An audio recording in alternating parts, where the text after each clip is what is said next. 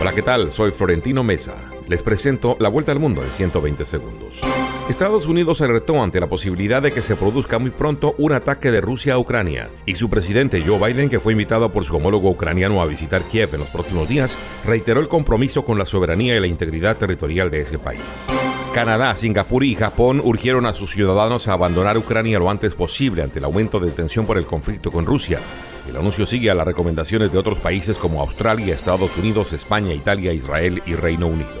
El semanario italiano LEF y asociaciones de víctimas de curas pederastas anunciaron que publicarán el próximo viernes una base de datos de sacerdotes condenados o investigados por abusos a menores ante la inacción de la conferencia episcopal del país.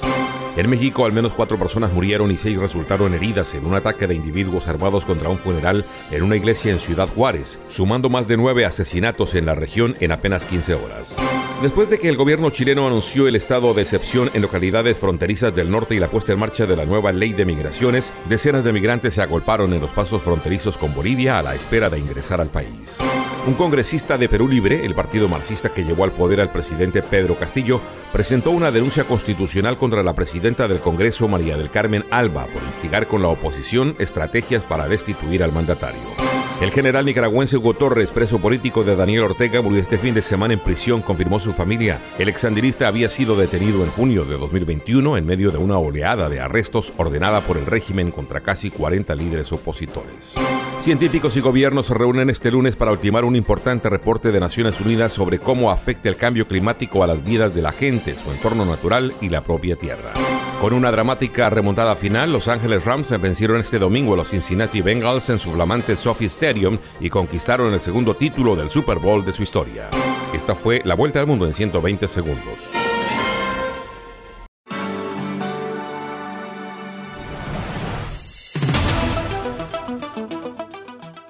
A partir de este momento llegan a Universal las noticias de la mañana. Cadena de noticias. Media hora con el mundo al calor de una tacita de café. Bienvenido.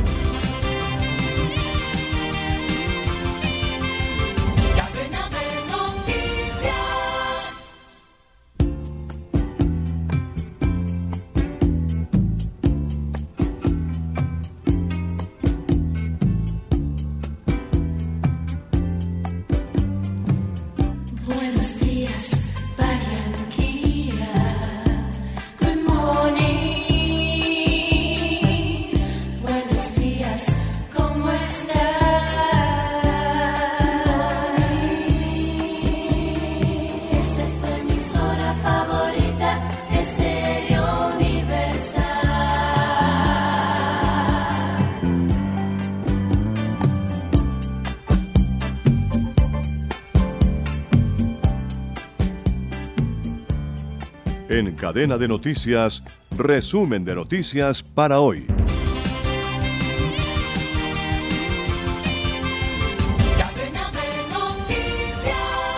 Los resultados de la política de economía naranja son evidentes.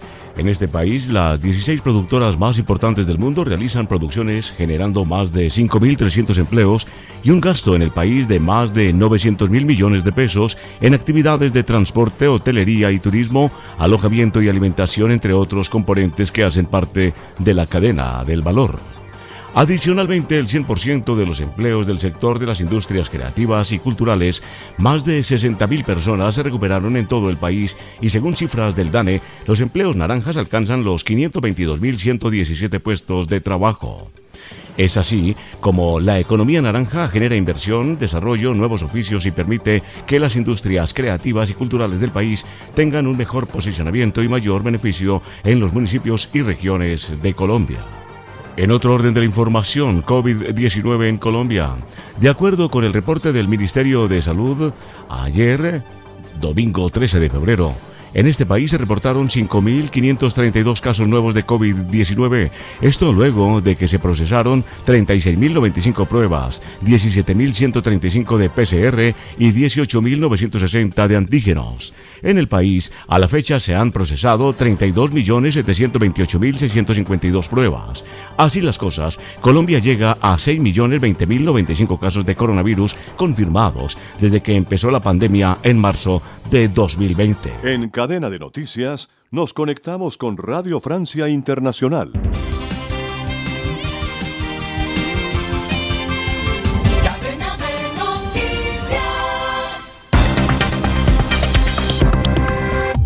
Carmele Gallubo Quizás sea el último intento diplomático para evitar una guerra en Ucrania. El canciller alemán Olaf Scholz viaja a Kiev y a Moscú y pide al presidente ruso un gesto inmediato de desescalada militar. Entre tanto, las compañías aéreas están ya abandonando el espacio aéreo de Ucrania. Y ha vuelto a abrir el puente ambasador, paso fronterizo crucial para el comercio entre Canadá y Estados Unidos. La policía canadiense logró desalojar de allí a los camioneros y activistas antivacuna contra el COVID que bloqueaban ese paso desde hace una semana. Y en este informativo trataremos de responder a una pregunta. ¿Hay riesgo de fraude electoral en Colombia? a un informe anuncia que indica que un 28% de los municipios colombianos serían vulnerables a ello. Noticias en RFI. Alemania toma hoy el testigo diplomático en un intento más por evitar una guerra entre Ucrania y Rusia. El canciller Olaf Scholz viaja esta mañana a Kiev para un encuentro con el presidente de Ucrania, Zelensky, y el martes estará en Moscú para hablar con el ruso Vladimir Putin. Para muchos diplomáticos este es el último intento para evitar la guerra. Y Olaf Scholz, antes de emprender su gira esta mañana, le ha pedido a Rusia que dé señales inmediatas de una desescalada militar en su frontera con Ucrania.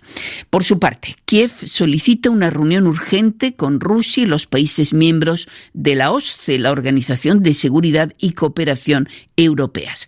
El canciller ucraniano acusó a Rusia de no haberle informado de desplazamientos masivos de sus tropas en la frontera ucraniana y pidió que se cumplan los compromisos en materia de transparencia militar.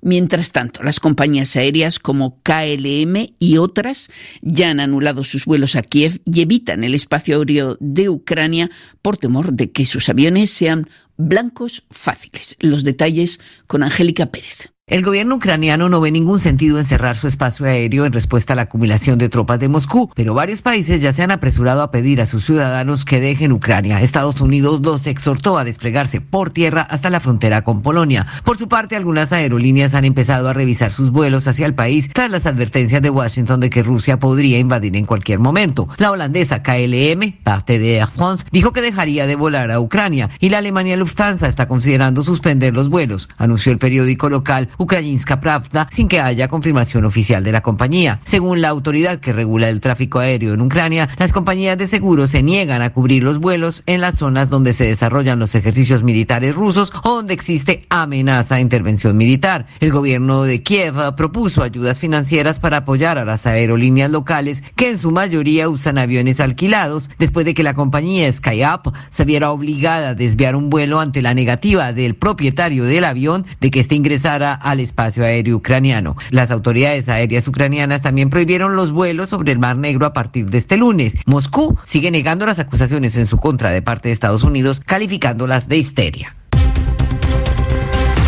El puente ambasador entre Canadá y Estados Unidos ha vuelto a abrirse a la circulación de personas y mercancías.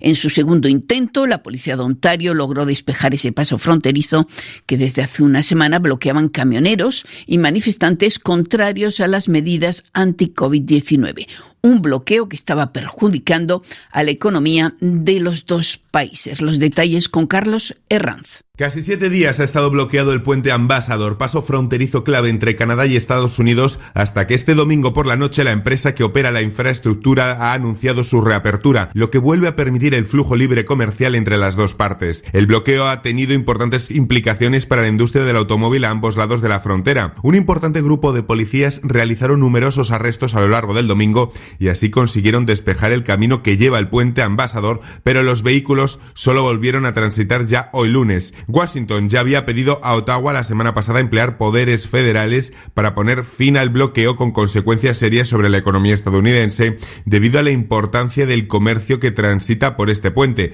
más del 25% de las mercancías comercializadas entre Estados Unidos y Canadá. El movimiento canadiense, contrario a las medidas anti-COVID que entra en su tercera semana, prosiguió con manifestaciones este fin de semana en varias ciudades, entre ellas Toronto y Montreal, y el centro de Ottawa sigue paralizado, aunque el alcalde de la ciudad anunció ayer un posible acuerdo con uno de los organizadores de las manifestaciones para despejar de camiones las zonas más residenciales de la ciudad. Además, otros pasos fronterizos canadienses permanecen bloqueados en las provincias de Manitoba y Alberta. Y en Bélgica, las fuerzas del orden han bloqueado esta mañana una treintena de vehículos que trataban de converger hacia Bruselas, la capital, como parte de los llamados convoyes o caravanas de libertad contra las restricciones anti-COVID. Esta protesta, inspirada en la de los canadienses, fue prohibida por las autoridades belgas después de las manifestaciones de este fin de semana aquí en Francia. Y la Agencia Internacional de la Energía Atómica inicia una misión de monitoreo de un proyecto controvertido relativo al vertido en el océano de aguas recicladas de la central nuclear de Fukushima, que recordemos se vio muy afectada por el tsunami de 2011 en Japón. El megasistema de bombeo y filtración de las sustancias reactivas del agua es seguro, afirman las autoridades, pero no convencen a grupos ecologistas y a buena parte de la población local. Informa desde Japón Gonzalo Robledo. La visita de los expertos de la Agencia Internacional de Energía Atómica a Fukushima quiere lanzar el mensaje de que el agua contaminada que arrojará al mar desde 2023 la accidentada planta nuclear no es perjudicial para la pesca ni afecta al medio ambiente. El agua se acumula a diario en la planta de Fukushima Daiichi después de enfriar el combustible nuclear derretido en los reactores accidentados tras el terremoto y el tsunami del 11 de marzo de 2011. En la década pasada se han usado más de un millón de toneladas de agua que es guardada en tanques cuya capacidad llegará a su límite a finales de este año. Según TEPCO Holdings, la empresa que opera la central, el agua ha sido tratada para remover casi todos sus elementos radioactivos. Este mensaje genera desconfianza entre los pescadores de la zona, cuyas capturas han sido estigmatizadas por consumidores que asocian el nombre de Fukushima con contaminación radioactiva. Dentro de los expertos de la Agencia Internacional de Energía Atómica se incluyen especialistas de Corea del Sur y China, países que protestan enérgicamente el polémico vertido en el Pacífico. Desde Tokio, para Radio Francia Internacional, les informó Gonzalo Robledo. Y a un mes de que arranque el calendario electoral en Colombia, la misión de observación electoral alerta de que cerca del 28% de los municipios de ese país son vulnerables al fraude electoral por la presión de grupos armados. Es un informe de Ana María Ospina. El 13 de marzo los colombianos eligen congresistas, el 29 de mayo presidente. Estos comicios podrían verse afectados en 319 municipios de los 1.121 que existen en el país porque estaban bajo amenaza dada la presión de grupos armados, el desplazamiento forzado, las violaciones a la libertad de prensa y las agresiones contra líderes comunitarios, indicó la misión de observación electoral MOE. Este organismo independiente hace hincapié en la preocupante situación en 131 municipios.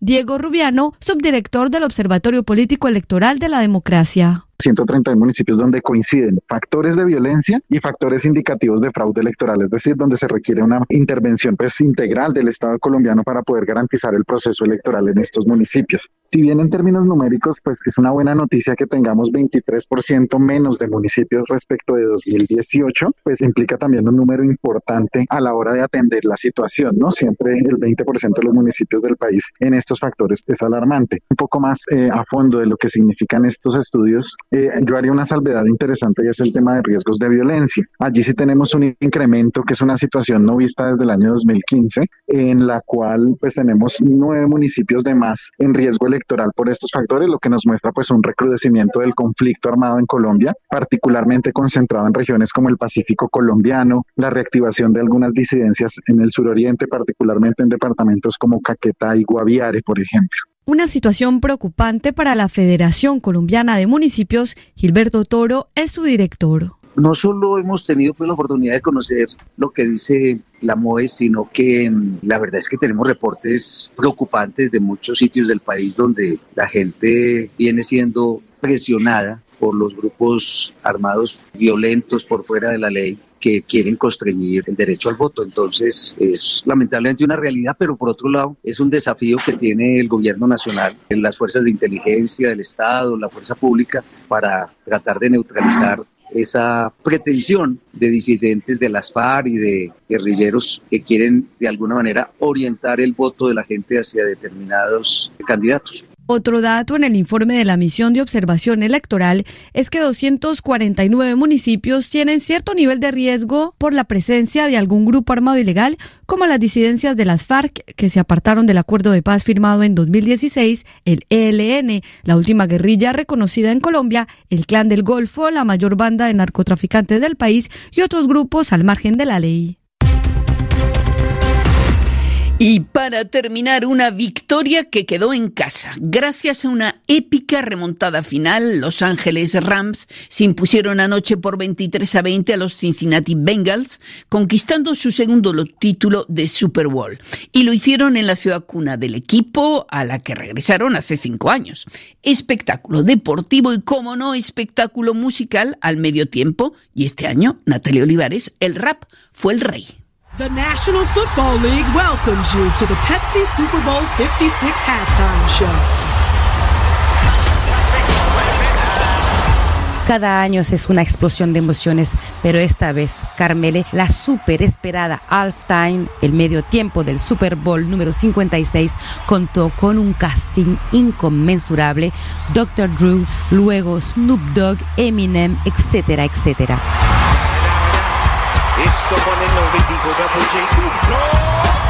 Difícil será sobrepasar este nivel de gozadera y la mejor Mary J. Blige respondió presente con 50 años de edad. Su prestación se pasa de comentario.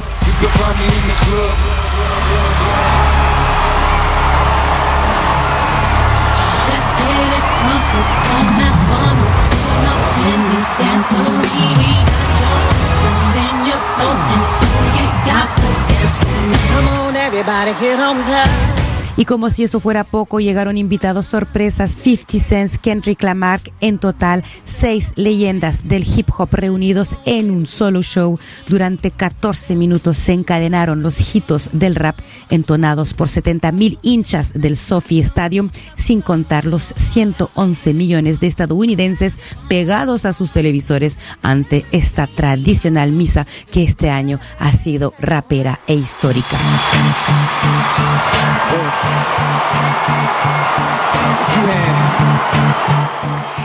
Gracias Natalia Olivares por esa crónica musical del fútbol americano. Hasta aquí el informativo de Radio France Internacional. Una pausa musical en cadena de noticias.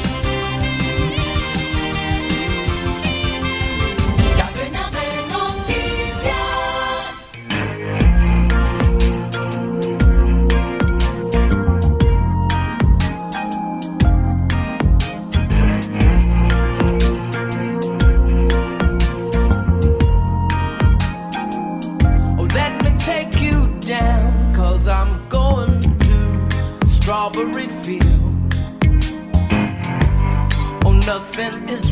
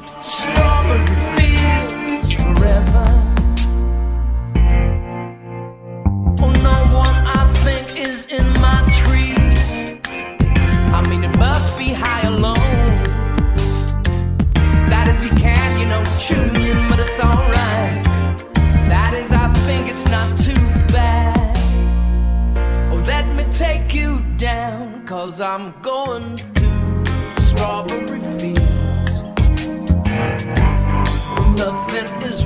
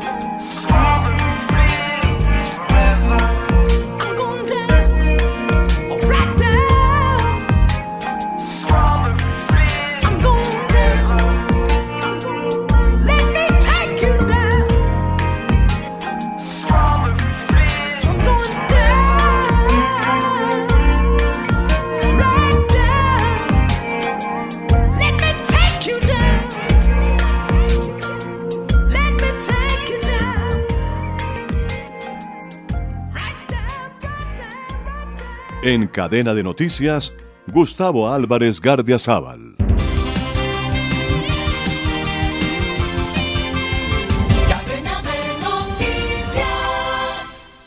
Ningún otro extranjero, ni siquiera Bushnell, ha estudiado y vivido tanto a Colombia para después contarla como el canadiense Wade Davis. Su libro sobre las desconocidas selvas colombianas que tuvieron culminación con el asombroso y nunca suficientemente alabado El Río en 1996, lo han consagrado ante los foros universitarios mundiales y elevado a la categoría de cuasi divinidad en los cenáculos bogotanos.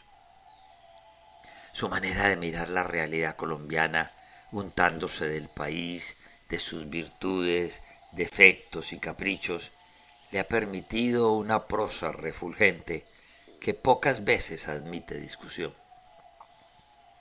Ahora ha publicado en Planeta un libro, Magdalena, que casi nadie se atreve a deshilachar, pese a que históricamente tiene inexactitudes y supura una prosa que quiere ser poética, pero termina siendo melosa. Y nadie se atreve, porque es la visión de la historia de Colombia, urdida a través del río Magdalena. Y como en cada giro aprovecha para regañarnos por el descuido con que hemos manejado históricamente la arteria fluvial más importante. Y toda esa cantaleta es ciento por ciento cierta.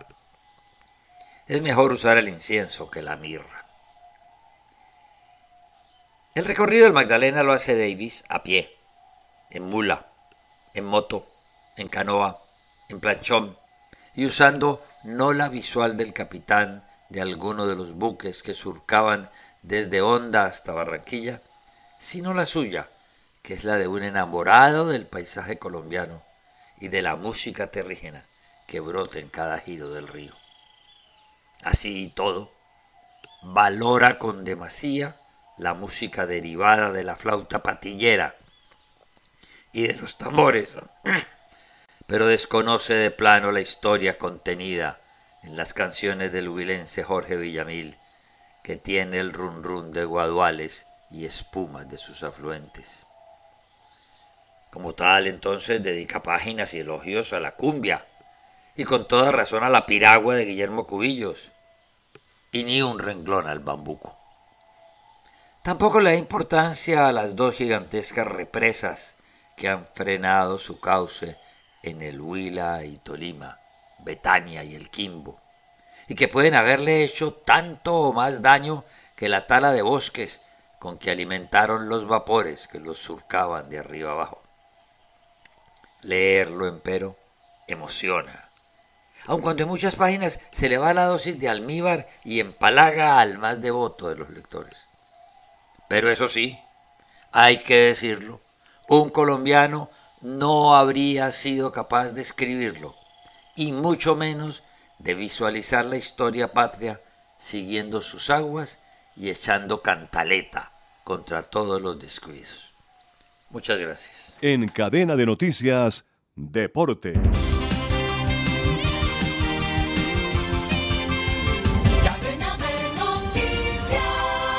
El ciclista colombiano Nairo Quintana estrenó la temporada 2022 obteniendo el título en el Tour de la Provenza, luego de ganar la última etapa de la competencia en el sur de Francia que se desarrolló entre Manox y Montagne de Lourdes. Los últimos 166 kilómetros marcaron sentencia y le otorgaron al boyacense un nuevo triunfo superando al campeón del mundo Julia Alaphilippe y a Matías ex rivales que lo acompañaron en el podio. La carrera se desenvolvió con normalidad, pero se esperaba que los aspirantes a la corona atacaran en el último tramo cuando apareciera la montaña, tal y como lo hizo Nairo Quintana para quedarse por segunda ocasión con este Tour de la Provence. El trono de la NFL le pertenece a los Rams de Los Ángeles, el conjunto que salió con el orgullo herido pero con el trofeo de campeón tras vencer a los Bengals 23 a 20. El partido se llevó a cabo en un equipo que tenía juego defensivo excelente. Angelino bien liderado por los veteranos Aaron Donald y Von Miller hicieron un trabajo que asfixió al ataque del joven maravilla de Cincinnati, Joe Burrows. Primera parte fue para los locales que supieron dominarlo. Poco después se fueron haciendo dueños del compromiso. Así pues, al mejor jugador del juego, al señor Ramscutts, el que se quedó con los 23-20 luego de que hicieran extraordinaria aparición los socios de oro, Matthew Stanford y Cooper Cube, se quedaron con lo que hoy están denominando el gran triunfo del regreso. Los Rams que en 2016 regresaron a Los Ángeles se dejaron querer y se convirtieron en la segunda franquicia en ganar en casa después de que los Buccaneers de Tom Brady lo hicieran el año anterior superando al mítico Karim Abdul-Jabbar, la superestrella de Los Ángeles Lakers LeBron James, se convirtió este sábado en el jugador de la NBA que más puntos ha anotado combinando en la fase regular y la fase de playoff. King James, sin embargo, sigue por debajo de Abdul Jabbar y de Carmalón en el total de puntos de la fase regular, que es el ranking con el que la NBA determina el máximo anotador de la historia. En el acumulado fase regular y playoff, LeBron James superó a Abdul Jabbar durante el partido del sábado entre los Lakers y los Golden State Warriors, en el que necesitaba registrar al menos 19 puntos para alcanzar ese liderato. El alero angelino empató los 44.149 puntos que acumuló Abdul Jabbar entre fase regular y playoff con un triple a falta de 1 minuto y 24 segundos para el descanso y lo superó con otro triple extraordinario a los 7 minutos y 8 para el final del tercer cuarto. A sus 37 años, King LeBron James se encuentra en uno de los mejores momentos de sus 19 años de carrera promediando 29.1 puntos, 7.7 rebotes y 6.5 asistencias en 36.7 minutos por partido. Antes del choque ante Warriors, LeBron James encadenaba 21 partidos seguido con una anotación maravillosa de al menos 25 puntos, igualando la mejor racha de este tipo en su carrera con un gol de penal, transformado por el alemán Kai Hammers en la prórroga este fin de semana en el 117. El Chelsea de Inglaterra volvió a conquistar títulos a nivel mundial. Esta vez conquistó el Mundial de Clubes que por primera vez en su historia se logra imponer 2-1 al Palmeiras de Brasil. En los 90 minutos reglamentarios, el belga Romero Lukaku adelantó a los ingleses al inicio de la segunda parte en el minuto 54, pero Rafael Veiga empataría desde el punto penal 10 minutos después para que el campeón de la Copa Libertadores de Sudamérica, que no pudo sumar su primer título en el Mundial de Clubes, consiguiera el empate. La definición desde el punto penal tiene soñando cada vez más a los amigos que dirige Thomas Tuchel, el alemán que llegó a imponer toda su firmeza y calidad en el club inglés que hoy es el campeón mundial de clubes. En cadena de noticias nos conectamos con La Voz de América.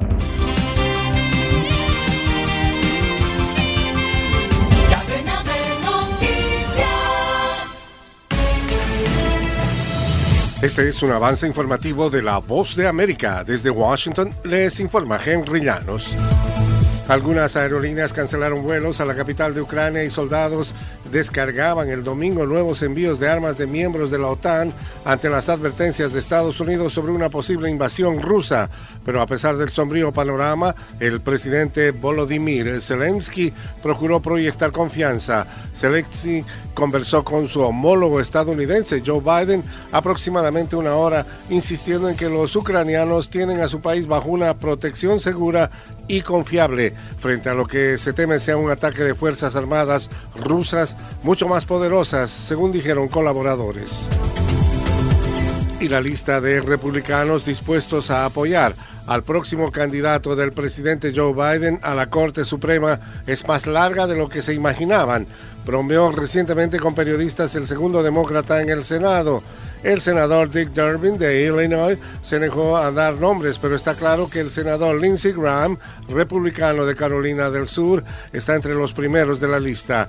Graham, aliado del expresidente Donald Trump, se encuentra entre un puñado de republicanos que han declarado su voluntad de romper con las líneas partidistas.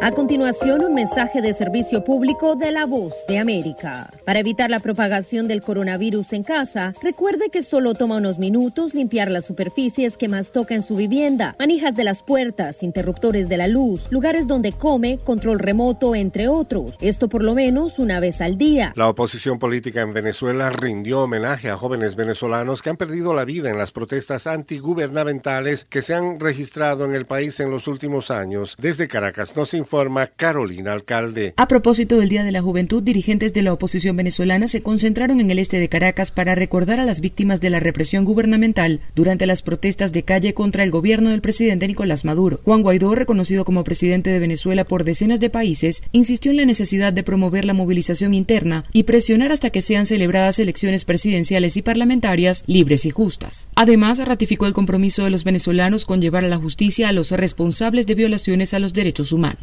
Carolina Alcalde, Voz de América, Caracas. Científicos y gobiernos se reunirán hoy lunes para ultimar un importante reporte de Naciones Unidas sobre cómo afecta el cambio climático a las vidas de la gente, su entorno natural y la propia Tierra. No esperen un florido obsequio de San Valentín para el planeta. En lugar de eso, un grupo activista dijo esperar una pesadilla descrita con el frío lenguaje de la ciencia. El Comité Intergubernamental de Naciones Unidas emite tres grandes reportes sobre el cambio climático. Este fue un avance informativo de La Voz de América.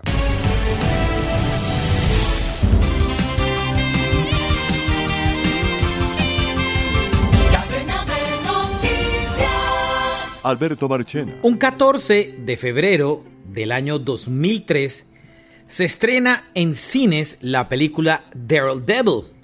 Esa película tenía una banda sonora con una banda absolutamente nueva y desconocida para muchos que se llamaba Evanescence. En la banda sonora aparecían dos canciones del grupo, My Immortal y Bring Me to Life. Esas canciones posteriormente fueron parte del álbum debut de la banda llamado Fallen, que se terminó convirtiendo en uno de los discos más vendidos de comienzo de década y de comienzo del siglo, y estableció a Evanescence como una de las bandas de mayor futuro dentro del rock.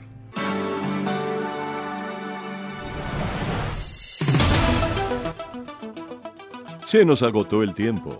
Volveremos mañana con Cadena de Noticias. Universal Cadena de Noticias es una producción de Red Radial. Radio Sin Fronteras.